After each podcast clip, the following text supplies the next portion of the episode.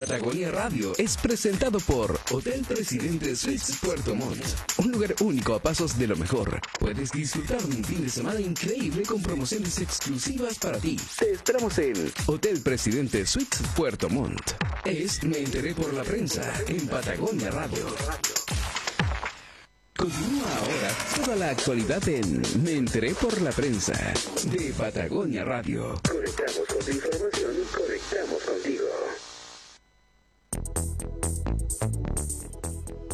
Muy bien, son las 6 de la tarde con 11 minutos. Eh, bueno, hay situaciones que están ocurriendo en la región de los lagos, que están ocurriendo en distintos puntos de, eh, de la provincia de Yanquihue, en Puerto Montt. Ya hemos visto algunas situaciones de desórdenes que se han vivido en las últimas horas producidas como efecto de las marchas que hemos tenido eh, durante estos en estos eh, en estas últimas horas, estos últimos días.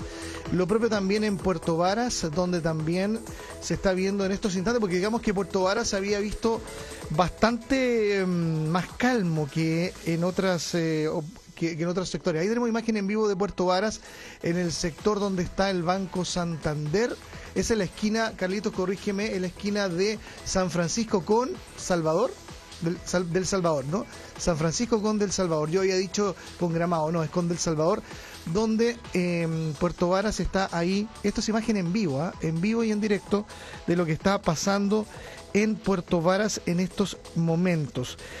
momentos de disturbio. Puerto Varas había estado como ajeno. Si bien es cierto, han habido movilizaciones, no habíamos visto eh, acciones eh, de este tipo en el cual eh, se vean, em, bueno, se vean ahí obstrucción al tránsito, atentando con la normalidad en la comuna de Puerto Varas. Esto ya lleva un rato, ¿no? Lleva un, a lo menos unas, unas horas ocurriendo y estamos atentos a lo que ahí está. En un rato más estaremos en contacto con nuestra periodista Rosa Rique, que está en el lugar, justamente esta imagen que tenemos de ella, de nuestra periodista que está ahí cubriendo lo que pasa.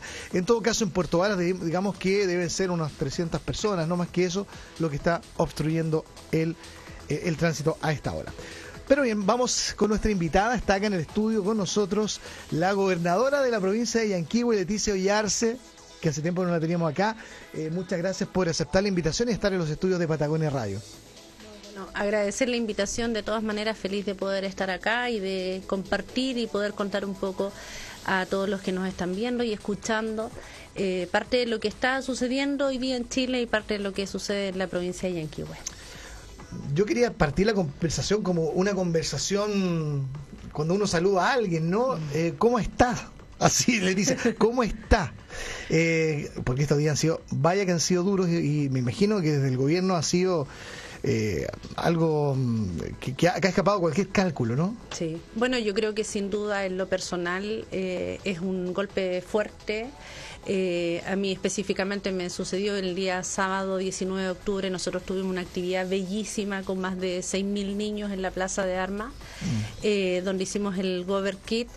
Eh, que mucha gente lo recuerda, un día con 17 grados de sol y solo tres horas después de que terminara esa bella actividad, mm. eh, comenzaron las manifestaciones, nos rayaron toda la gobernación, nos rompieron todos los vidrios y claro, pasamos sin duda de la noche, o sea, en un par de horas del, de la luz a la oscuridad pero bueno, yo creo que, que a uno lo impacta en lo personal, pero yo creo que también es importante lo que hoy día ha hecho la gente a través de, de sus manifestaciones legítimas, en, en demandas que también son legítimas. Obviamente condenamos ante todo la violencia y y bueno, nosotros como gobierno hoy día, nuestro presidente ha levantado una agenda social muy importante que esperamos que, que, tenga un rápido apoyo por parte del Congreso, porque hay muchas de estas medidas que son de manera inmediata, otras que requieren eh, cambios eh, en las leyes, y por eso hoy día yo creo que tras el clamor de todo lo que hemos visto en la, en la calle, de las legítimas demandas que ha levantado la gente hoy día, es súper necesario y se hace cada vez más imperativo poder eh, tener una unidad de país, eh, poner las necesidades de la gente por sobre nuestras diferencias políticas, por sobre nuestros individualismos y, yo creo que es tiempo ahora de, de empezar a trabajar. Nuestro presidente hace unos días atrás eh, pidió perdón a los chilenos por lo que no, no supo ver ni hacer la, la, clase política. Esto es algo que se arrastra hace 30 años y, hoy día yo creo que además nosotros tenemos una oportunidad única como gobierno de iniciar un proceso de transformación en nuestro país. Eh, esto sin duda es algo que nosotros no vamos a alcanzar en dos años a resolver. Hay cosas que tienen que ir en el tiempo y, y, ahí es súper importante poder lograr un compromiso país eh, donde no solo hay que incorporar a, la clase política, a los partidos políticos, también a la ciudadanía, a la sociedad y por eso también ya la próxima semana iniciamos eh, prontamente, ojalá, estos diálogos ciudadanos donde donde nosotros hoy día como gobierno no queremos ganar ni tener la razón, sino mm. queremos escuchar. Y la gente tiene muchas ganas de hablar. Yo he tenido varios encuentros en estos últimos días y, y toda la gente tiene algo que decir y eso es súper importante. Ahora, hay una situación que, digamos, eh, condimenta todo este momento social que se vive en, nuestro, en nuestro país, ¿no? Y en nuestra región en lo particular. Eh, se han ido tomando medidas, las distintas eh, gremios han ido, bueno, plegando sus, sus demandas legítimas, ¿verdad? Pero Ah, hemos visto que por un lado están los paros que es, eh, están realizando los funcionarios públicos, eh, el paro indefinido en la educación municipal de Puerto Montt, eh, aduciendo a situaciones de seguridad, que en el fondo no están las condiciones de seguridad, movilizaciones por aquí, movilizaciones por allá. todos están demandando en una suerte de instancia en que está por ahí haciendo ya colapsar ciertos ciertos eh, no sé, cierto del funcionamiento ¿no? de, la región. Veíamos lo que está pasando en Quillón con, los salmones eh, lo que está pasando también con el comercio. Aquí vemos que está todo tapiado eh, cerrado no se puede se tiene una vida medianamente normal pero estamos constantemente con las movilizaciones. Y cuando el gobierno actuó al principio y decretó estado de emergencia con los consiguientes toques de queda, quedó la sensación de que esa herramienta, que muchas veces para muchos era para algunos un fantasma, ¿no? Porque recordaba época del gobierno de, la dictadura, em, pero para otros era una medida necesaria para poder resguardar la, seguridad, ¿no? Pero finalmente se, nos dimos cuenta que todo esto ha sido absolutamente relativizado, porque, por ejemplo, en el estado, en el, en el toque de queda, digámoslo, no, no, no era el toque de queda que se vivió en épocas del gobierno militar.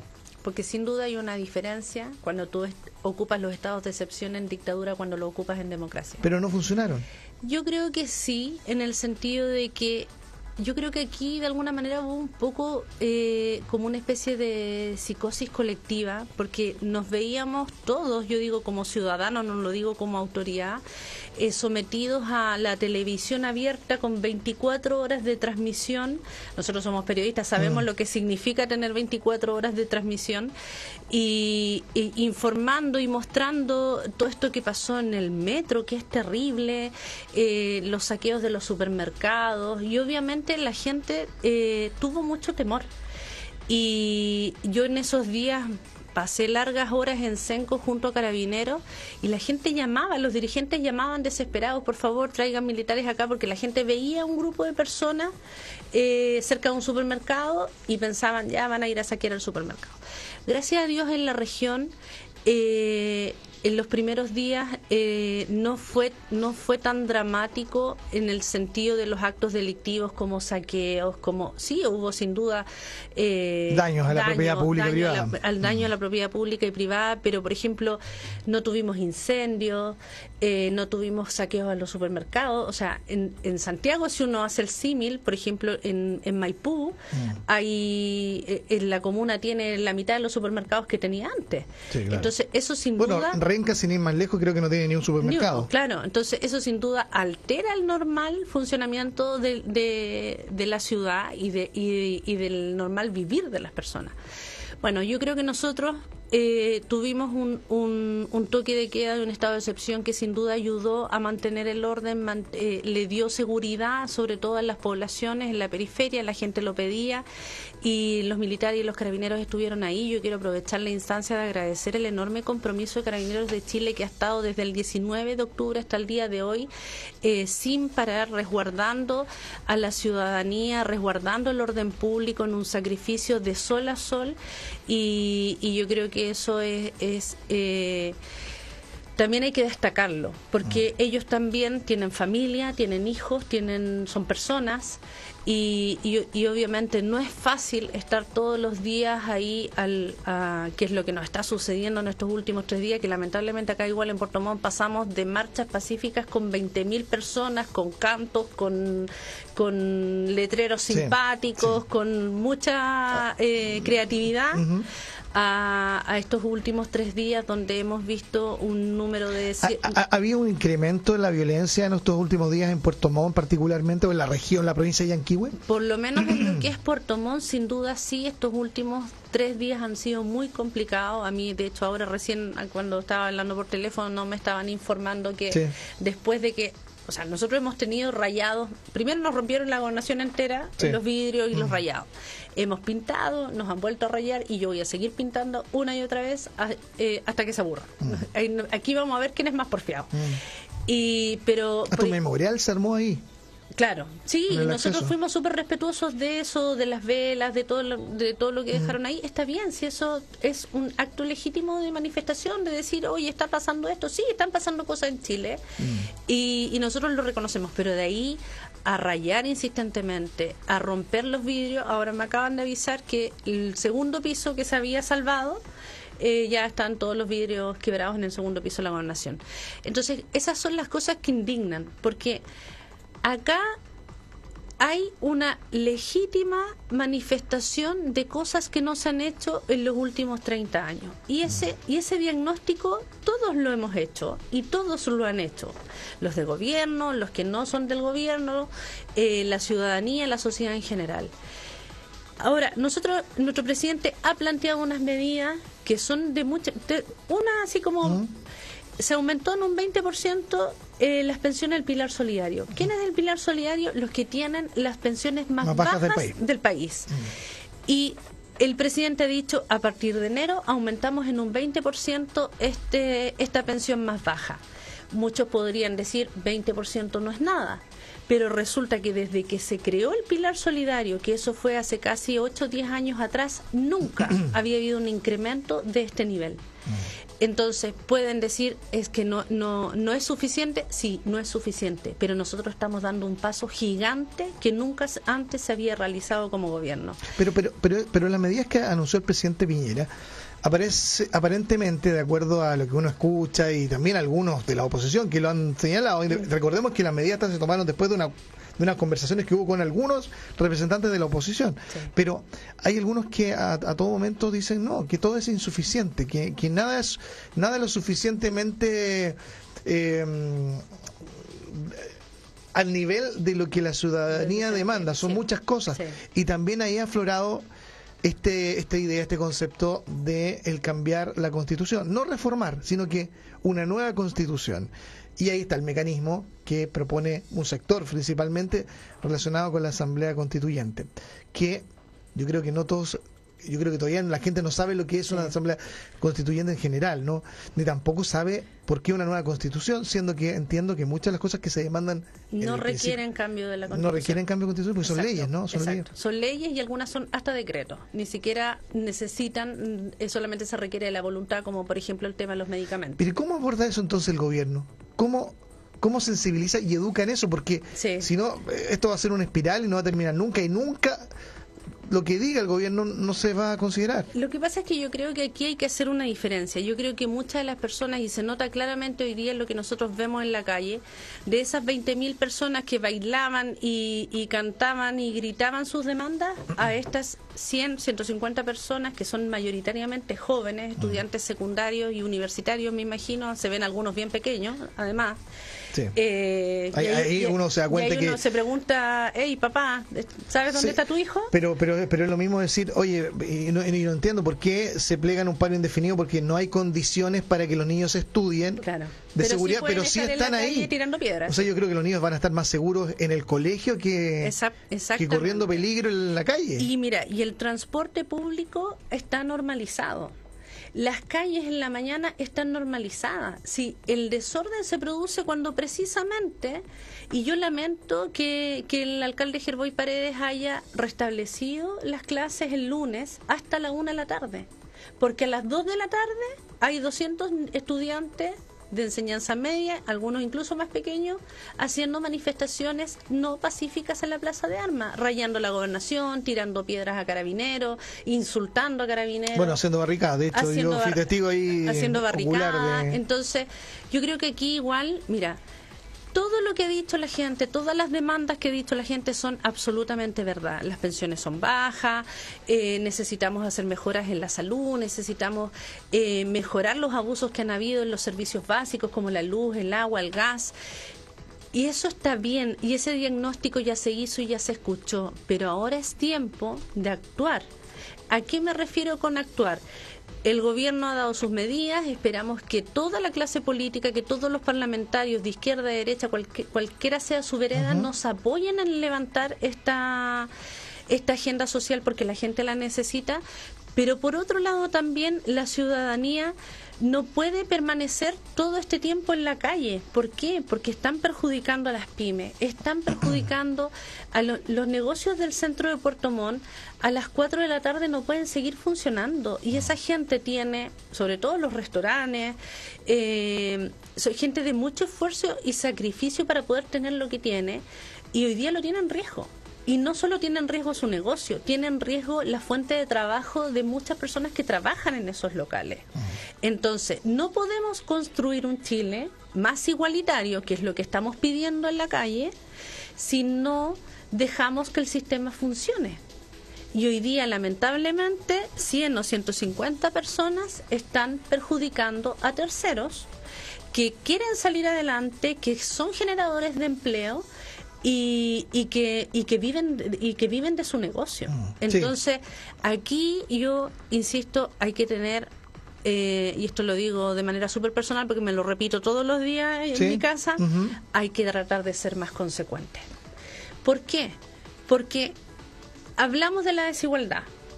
Y hoy día tenemos a todo, al, casi el 100% de los colegios municipales de Puerto Montt en paro. Mm. ¿Cuál es la herramienta primordial que tú tienes para combatir la desigualdad? La educación. Claro, se transforma en una paradoja esto. Claro, entonces tenemos a los colegios particulares y a los particulares subvencionados funcionando normal, entregando la educación que corresponde, ejecutando el programa educacional que tiene cada colegio. Al menos los, contenidos, básicos, por lo menos. Pero resulta que por otro lado, los niños más vulnerables que están en los colegios municipales no están teniendo, clase. Mm. Entonces, consecuencia. Y no solo, o sea... Pero es impopular lo que usted dice, pues. Aunque sea impopular, yo creo que eh, si hay algo más difícil que tiene el ser humano es tratar de ser consecuente. Y yo creo que la única forma en que nosotros vamos a poder salir de esta crisis que, hoy día tenemos como Chile y de otras crisis que hay a nivel mundial, el medio ambiente y tantas otras eh, desafíos que tenemos como, como seres humanos, es siendo consecuente. Mm. Estoy conversando con la gobernadora de la provincia de Yanquihue, Leticia Ollarse, que está en los estudios de Patagonia Radio. Eh, se han contabilizado más de 400 personas detenidas. Sí.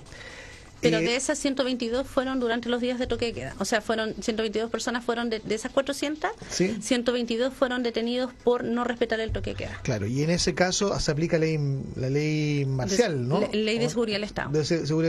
Por lo tanto, están enfrentándose a situaciones más bien complejas, complejas sí. Distintas a quedar detenido por, por, por, cualquier cosa, digamos, ¿no? Claro. Ahora, eh, ¿cuáles van a ser las acciones? Porque ya hablamos de 400 personas detenidas. Eh, ¿Ustedes van a, van a apelar a que se entreguen o que se, o se produzcan eh, sanciones ejemplares, ejemplificadoras para esto? Nosotros esperamos y bueno, nuestro... ¿O va a ser tibio? Porque una de las críticas que se le ha hecho al gobierno es que ha sido muy tibio. ¿En qué somos tibios?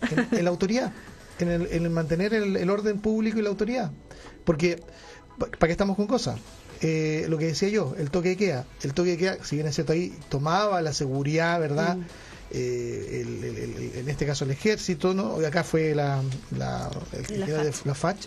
Pero si veíamos las imágenes, por ejemplo, en Santiago, bueno, estaban ahí los militares, pero por ahí andaba alguien andando en bicicleta, o sea, Sí.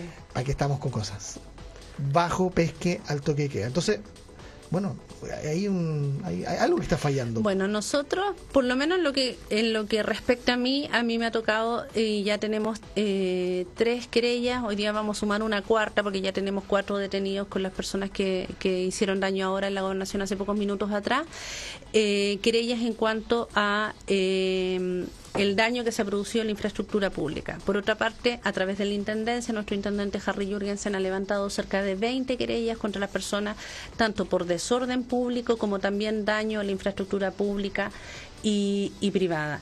Y yo espero en eso, bueno, acá hay también eh, situaciones en las que tenemos gente que, claro, son son eh, jóvenes que en la masa se suman a tirar la piedra y qué sé yo, pero también hay gente que, te- que tiene antecedentes penales. Y en ese sentido yo espero que... Pero tiene una repercusión, por ejemplo, que alguien tire una piedra, rompa un ventanal en la gobernación de Yanquihue, te detengan. ¿Y, y- y eso tiene alguna repercusión o te sueltan al día siguiente y da lo mismo y quedaste con los papeles manchados para el resto de tu vida? Pero Eso- nada. Sí, eso depende. Si no si, has, si has tenido una conducta intachable, obviamente quedas libre al otro día. Pero quedan los antecedentes manchados. Pero quedan los antecedentes De por manchados. vida. De por vida y además eh, se le solicita a esa persona que reintegre eh, los, los costos de lo que eso significa. Yo, yo tengo daños por 15 millones de pesos. Ya, ¿y en esos cuántos están querellados? Ahora, tenemos, ahora vamos a sumar cuatro, eh, siete personas. Siete personas. O sea, esas siete tienen que asumir los 15 millones de pesos, si no, cárcel. Sí, sino cárcel. Y ahí yo espero que los tribunales de justicia hagan una medida ejemplarizadora, como dices tú, y que se llegue hasta las últimas consecuencias. Si son menores de edad, los padres tendrán que pagar por estas situaciones y, y no llegar a, a- lo típico que se usa un poco con la gente más joven, que eh, trabajo comunitario y qué sé yo, y- y así nos arreglamos. No, yo quiero, eh, por lo menos en las Que querellas que respondan tenemos los adultos. que respondan los adultos si es que son menores de edad o que responda el adulto eh, como corresponde con el eh, con el reintegro porque no olvidemos que la gobernación tuvo se inició un proyecto en el en el Piñera 1 con Francisco Muñoz prosiguió este proceso Juan Carlos Gallardo en Bachelet 2 me tocó a mí la suerte de recoger este testimonio de poder recuperar el patrimonio arquitectónico de la estaba bien feita la gobernación, pues. todos alegaban antes Sí, que estaba toda la que estaba, que estaba fea, Sí. que estaba llena de hongos, Sí. que el color era horrible, ¿cierto? Sí, sí. Bueno, se Que le pusieron una cabaña en el techo. Exactamente. se invirtieron 600 millones de pesos en reparar eso y esos 600 millones de pesos hoy día se fueron al tacho de la basura.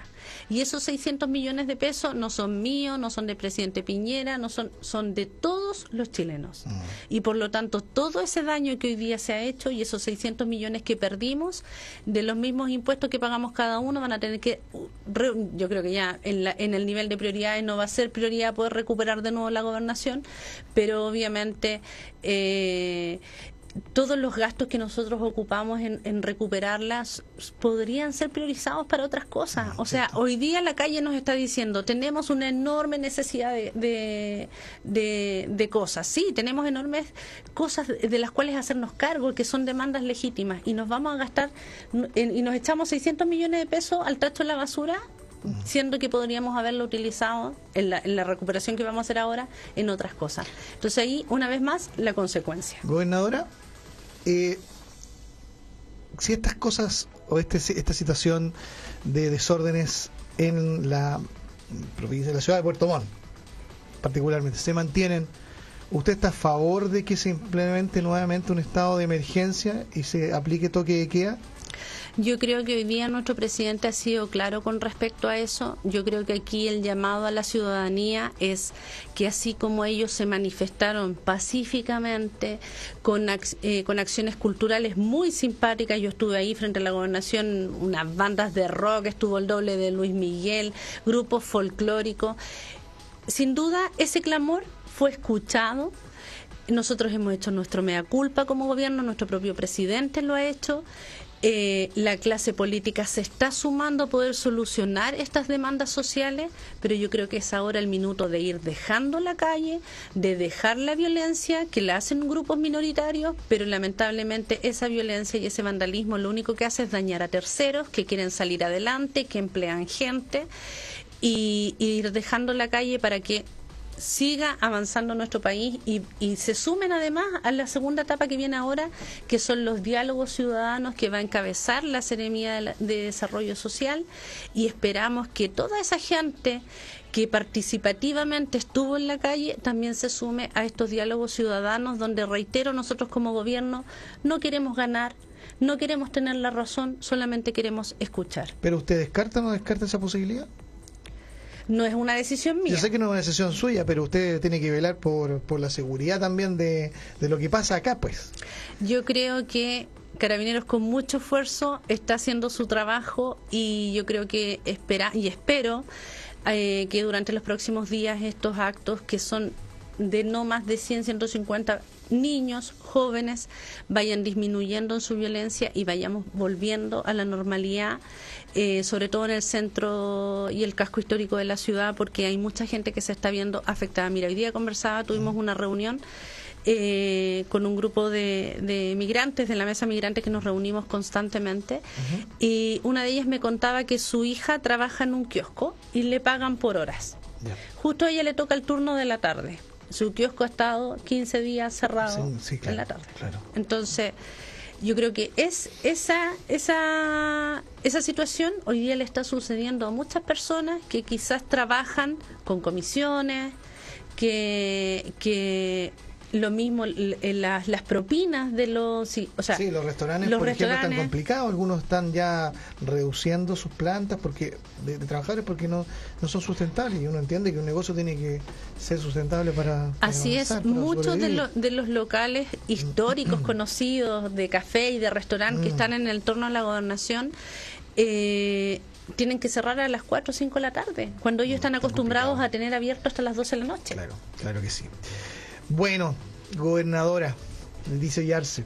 Bueno, ojalá eh, el llamado que usted hace al diálogo eh, sea acogido pronto y podamos ir retornando a una normalidad y claro, los temas que se han puesto sobre la mesa también por parte de la ciudadanía tengan una solución porque mucho de lo que se le critica al gobierno es que, claro, quiere una normalidad, pero a veces eh, no están tomadas al pie de la letra en las demandas. Entonces, esa situación es la que hoy día genera el ruidillo. Y... Hay un grupo de personas que espero que sea minoritario, que mm. tú puedes poner toda la billetera sobre la mesa y sin embargo no van a estar conformes. Mm. Y yo creo que lo que Chile necesita hoy día es que la mayoría de la gente que que quiere salir adelante, que, se ha esforzado durante estos años, mantenga el crecimiento que hemos tenido como Chile. Mira, Chile sí, efectivamente, en Chile hay desigualdad, sí, hay desigualdad, pero hace 30 años atrás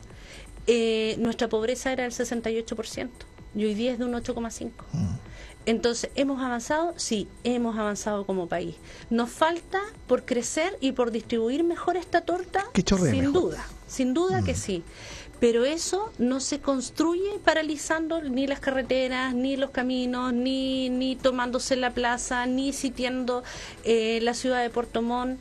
O sea, a la gente igual, y lo, y lo digo súper, eh, no, no tratando de hacer un crédito político con esto, a la gente le afecta ver cómo están los bancos. Llenas de tapados claro, todo, lados. claro. Eh, lo mismo eh, los, los, locales comerciales. Entonces, yo creo que, vuelvo a insistir, la gente habló, nosotros hemos escuchado como gobierno, la clase política también ha escuchado y yo creo que ya es tiempo de tomar lo que hay, de sentarnos a conversar para hacer este cambio en Chile no es un cambio que va, se va a realizar en seis meses, es un cambio que requiere tiempo, que va seguramente va a trascender al gobierno del presidente Sebastián Piñera Y, va a ser un proceso largo. Va a ser un proceso largo, sin duda, porque tal como tú decías, sin duda hay que hacer cambios importantes. No es necesario la Asamblea Constituyente, no es necesario el cambio a la Constitución. La Constitución se ha cambiado un montón de veces en, en este último tiempo. Es más, una de las últimas reformas más importantes que se hizo a la Constitución fue el, el aumento de los parlamentarios y la creación del gobernador regional, que es la elección que vamos a tener el próximo año.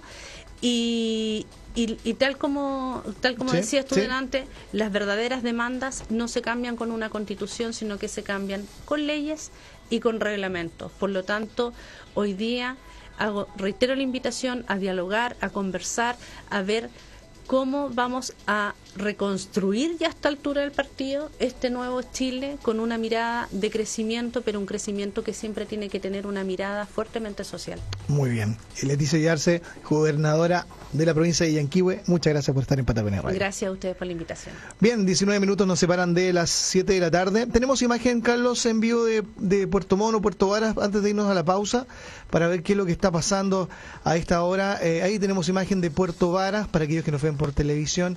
Esto es imagen en vivo.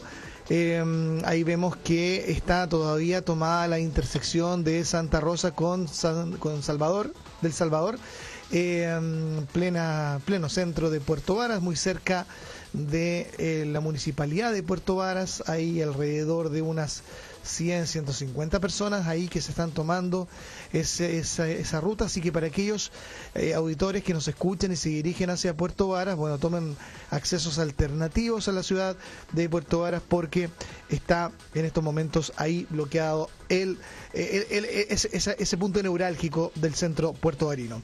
Bien, 18 minutos para las 7. Nos vamos a una pausa y continuamos con más de me enteré por la prensa. Ah, una cosa, la entrevista que tuvimos recién con la gobernadora ya está en nuestras redes sociales para que le me gusta, la compartan, la comenten y también va a estar muy pronto también en nuestros podcasts de Spotify, de Patagonia Radio, también va a estar disponible ahí. Ah, tenemos imagen de Puerto Montt, esto es de ahora. Hay un piquete de carabineros en la costanera de Puerto Montt, pero el tránsito está fluyendo al menos en la costanera, se mueven los vehículos, no hay imagen todavía de una situación, pero sí están ahí atentos los carabineros vigilantes ¿no? en el sector de Plaza de Armas. Eh, no podemos distinguir si hay un enfrentamiento, solo vemos imagen de carabineros ahí. ¿Sí? ¿Hay enfrentamiento? ¿No? Están ahí, están by, están. Bueno, vamos a una pausa y seguimos con más. Me enteré por la prensa en Patagonia Radio. Es presentado por